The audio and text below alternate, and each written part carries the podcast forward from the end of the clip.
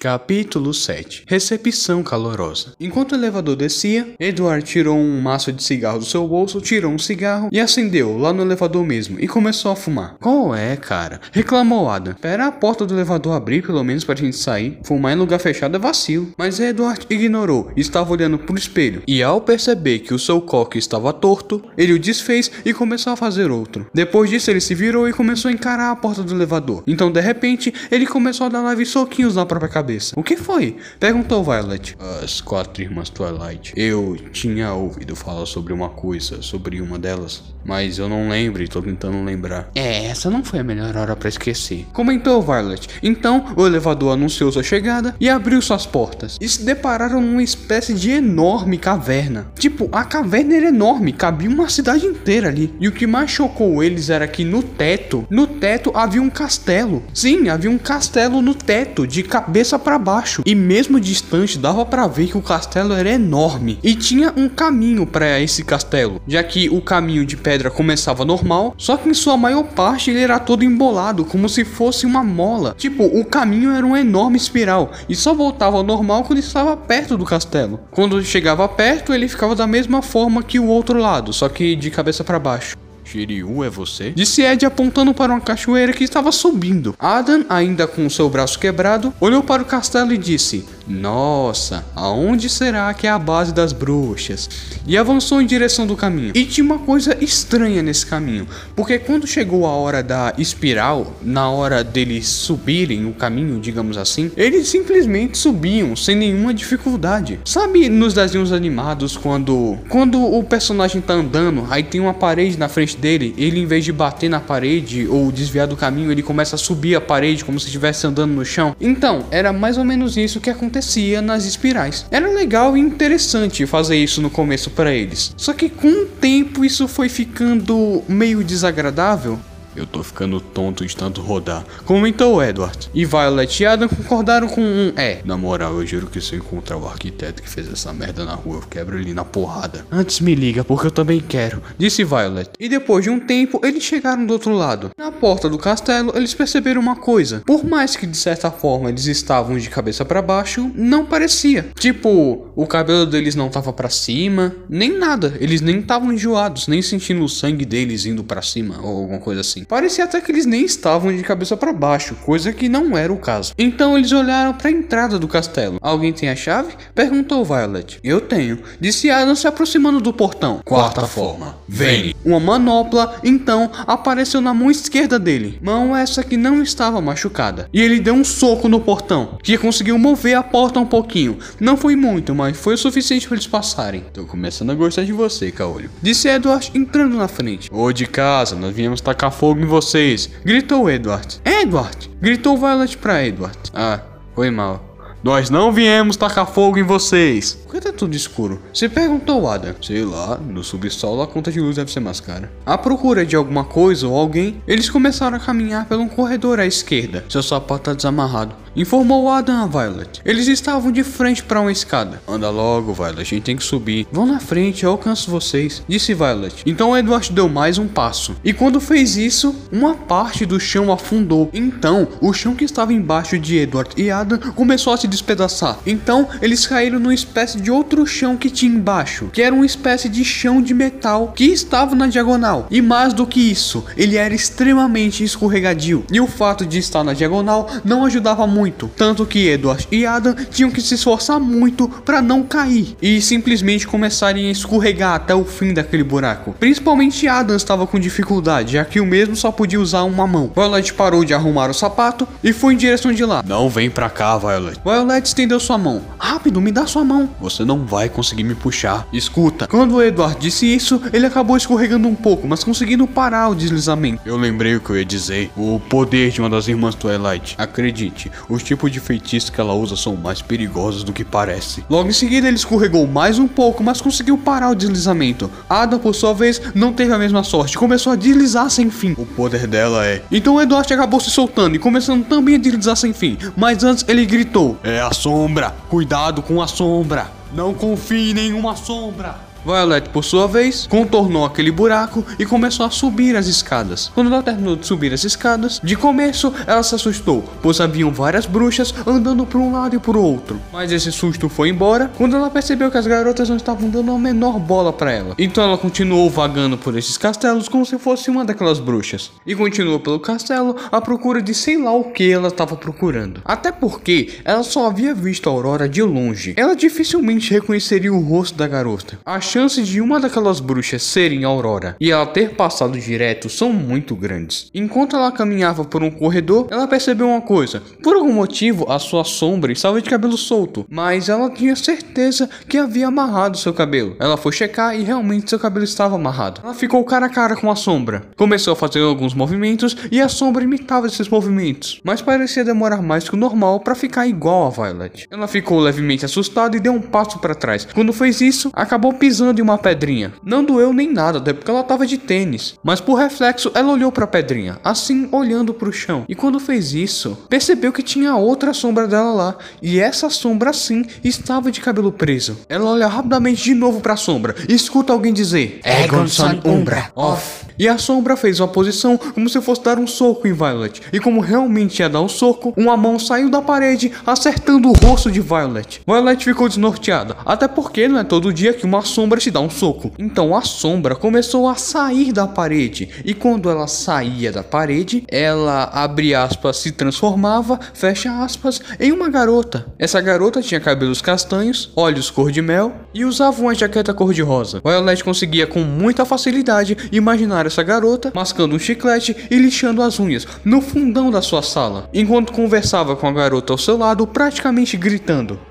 É muita cara de pau você achar que ia conseguir invadir o castelo sem que ninguém te notasse, disse a garota com uma voz tão irritante que fez Violet espremer os olhos e contrair os lábios. Você é uma das irmãs Twilight? perguntou Violet. Dé, disse a garota com um tom abusado. Olha, eu não quero confusão, eu só tô procurando a irmã de um amigo. Então, por favor, me deixa aí que eu esqueço o so. Nesse momento, a garota puxou um canivete e tentou acertar Violet. A mesma gritou: Puxe ônibus, fazendo suas adagas aparecerem. E com essas adagas, ela conseguiu quebrar o canivete. Isso já havia esgotado a paciência de Violet. E ela avançou com suas adagas contra a garota. A mesma recuou, andando de costas em direção da parede. Então ela gritou: Egonson Umbra, Oh! E se jogou de costas na parede. E quando fez isso, ela se transformou novamente em uma sombra. Violet cravou suas duas facas na parede, mas isso não pareceu fazer efeito nenhum. E fogo! Gritou Violet, atirando um raio em direção da parede, abrindo um buraco na mesma. Esse buraco ficou mais ou menos na altura da barriga da garota sombra. Ai não, eu estou morta! Gritou a garota sombra. Logo em seguida, deu dois passos para a direita, provando que o buraco criado pelo Itfurgo foi apenas na parede e não nela. Não, eu tava brincando, não tô morta não. Disse a garota caçoando de Violet. Egonson Umbra, off. Ela colocou o braço para fora da parede e apontou para o peito de Violet, dizendo: Tá sujo aqui. A garota, por reflexo, olhou e quando fez isso, a garota sombra fechou seu punho e deu um soco no nariz de Violet. Egonson Umbra, on. Disse ela recolhendo seu braço de novo para dentro da parede. Logo em seguida, rindo muito de Violet. Violet ficou muito revoltada e começou a chutar e a bater na parede com muito ódio. Mas era inútil, nada acontecia com a garota, que continuava rindo escandalosamente. Acho que não nos apresentamos direito, disse a garota. O meu nome é Ramona Twilight. Eu sou uma das irmãs Twilight. Eu sou especializada em magia de sombra. Eu posso transformar meu próprio corpo em sombra e entrar em alguma superfície. E quando faço isso, nada pode me ferir. Espera aí, disse Violet. Mas você também precisa sair das sombras para atacar, não é? Nesse momento, Violet arregalou os olhos. Em outras palavras, ela tinha um plano. Antes de vir para cá, eu queria me testar, saber quantos Intfogos exatamente eu era capaz de usar, um atrás do outro. Assim, acabei descobrindo que eu era capaz de usar no total 27 Intfurgos, um seguido do outro. O Edward também me explicou que usar um feitiço é como sair para correr. Quanto mais você usa um feitiço,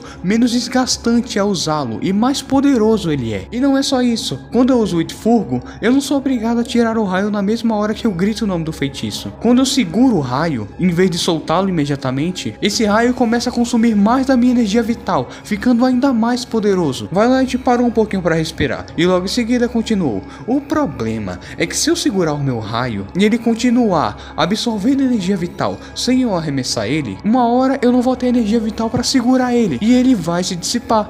anulando o feitiço. Aonde quer chegar? Disse Ramona parecendo incomodada com isso tudo. Vamos dar uma volta, disse Violet começando a correr. Pra onde você vai? Disse Ramona correndo atrás de Violet através das paredes. Ai, espera aí, garota, disse Ramona parecendo ofegante, mas ainda indo atrás de Violet. Então de repente, Violet parou de correr. Finalmente, disse Ramona parando para respirar. Violet se aproximou da parede onde Ramona estava. Já brincou de pisapé? Disse Violet, colocando seu pé à frente. Nesse momento, Ramona tomou um susto. Ela olhou e percebeu que Violet estava pisando no seu pé. E o seu pé, a sua perna, estava para fora da parede. E não era apenas isso, sua cintura também estava para fora da parede e ela estava começando a ir muito rápido para fora da parede. Parece que a energia vital de alguém tá acabando. Violet agarrou a perna de Ramona e a puxou à força para fora da parede. Ramona pareceu assustada. Calma aí, Violet, a gente pode. Violet dá um soco no rosto dela, sem nem querer saber de conversa. Ai, Violet, peraí, por favor, eu tava brincando. Disse Ramona se ajoelhando e começando a beijar os pés de Violet. Era brincadeira, por favor, poupe minha vida. Mas em pensamento, ela dizia: Vai, sua trouxa, engole isso pelo menos um pouquinho, só pra eu poder ter mano bastante pra acabar com você. Agora você vai me dizer tudo o que você sabe sobre aonde está a Aurora Fênix. Setor 3. E aonde fica isso?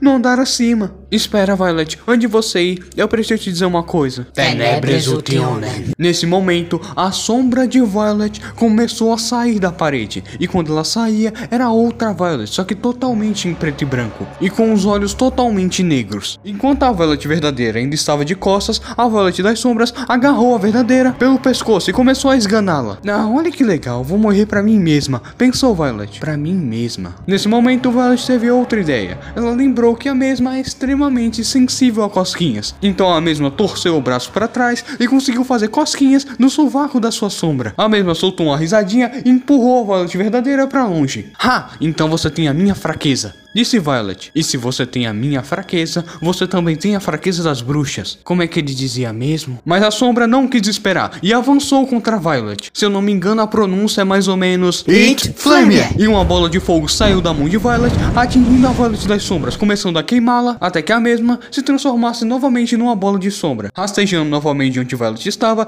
e assumindo sua aparência normal de sombra da Violet. Então Violet percebeu lá longe que a Ramona havia dado no pé e estava lá do outro lado do corredor. Então Violet respirou, mirou e disse: It Furgo. um raio saiu do braço de Violet e acertou Ramona na perna, obviamente ferindo muito a perna da garota, mas não chegando a quebrar, como a mesmo gritava dizendo que tinha acontecido. Violet andou calmamente até onde a garota estava, colocou ela em suas costas e disse: Vamos nessa, você vai me dizer direitinho aonde eu vou achar a Aurora. Disse Violet carregando Ramona. Enquanto isso, no setor 4, um garoto que tinha cabelo escuro, era branco, tinha olhos escuros, tinha uma pinta do lado do olho esquerdo, ele utilizava calças jeans, usava uma camiseta social branca por baixo de um colete de lã. E também seu cabelo era dividido no meio e parecia sempre estar molhado. Se qualquer um olhasse de longe, já gritaria: "Filhinho de papai". Mas tinham duas coisas estranhas nesse garoto. A primeira, não tão estranha assim, é que ele tinha duas tatuagens nas costas de suas mãos. Nas costas de suas mãos estavam escritos a palavra o diabo. E o outro fato meio estranho era que ele estava numa sala, que provavelmente era o quarto dele, mas nessa sala estava lotada de bonecas, bonecas dos anos 80, bonecas assustadoras que pareciam sempre estar olhando no fundo da sua alma. O garoto parecia jovem, mais ou menos uns 17 anos, mas não jovem o bastante para ainda brincar com bonecas. Mas não entenda errado, as bonecas eram assustadoras, mas não eram maltratadas, elas pareciam ser bem limpas e nem um pouco abandonadas ou algo assim. O garoto estava sentado numa pequena cadeirinha de madeira, de frente para uma mesinha redonda e cor-de-rosa. Nessa mesinha ainda haviam mais três bonecas, que estavam sentadas junto com ele. O garoto também segurava um pires e uma xícara de plástico que não tinham nada, mas mesmo assim ele fingia estar bebendo alguma coisa. Então, Margaret, o que você disse que tinha para me contar? Disse o garoto, se dirigindo a uma boneca que estava na sua frente. Logo depois de fazer essa pergunta, ele ficou encarando a boneca por alguns segundos e logo em seguida deu uma risada. oh, você é hilária, disse ele. Logo em seguida, ele escutou alguém batendo na porta. Pode entrar, disse ele. A pessoa atrás da porta a abre, revelando que essa pessoa era Zoe, que estava segurando uma sacola. Zoe, faz tempo que eu não te vejo por aqui. É, eu sei, é que eu não gosto de você, disse ela se aproximando da mesa. E quando chegou perto bastante, ela empurrou um monte de coisas que tinham na mesinha apenas para liberar espaço. E logo em seguida, derrubou da cadeira a boneca que estava de costas para a porta de onde Zoe entrou, e também a boneca que estava na esquerda do garoto. Ei, não trate a Jéssica assim, pois o que eu tenho aqui vai fazer a Jéssica parecer uma pilha de bosta, disse Zoe, tirando uma caixa branca de dentro da sacola e colocando na mesa. Logo em seguida, ela abre a caixa, revelando uma boneca loira de olhos azuis. A boneca usava um chapéu e um vestido branco, que também tinham várias estampas de maçãzinhas.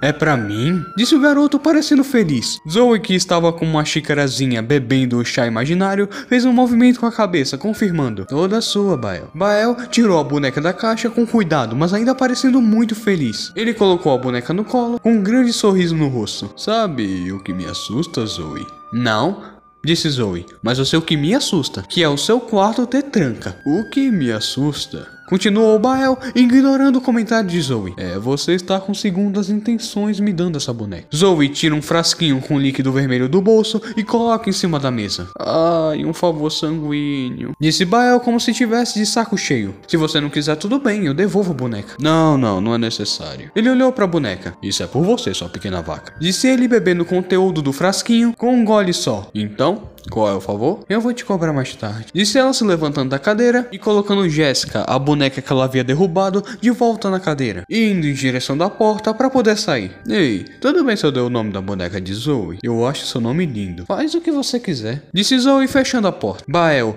tira a boneca Jéssica e a coloca na prateleira, colocando a boneca Zoe no lugar. E quando se sentou novamente na cadeira, o seu relógio apitou. Ele olhou pro relógio e disse: Bom, garotas, o chá tava ótimo, mas tá na hora de fazer uma visita ao meu irmão.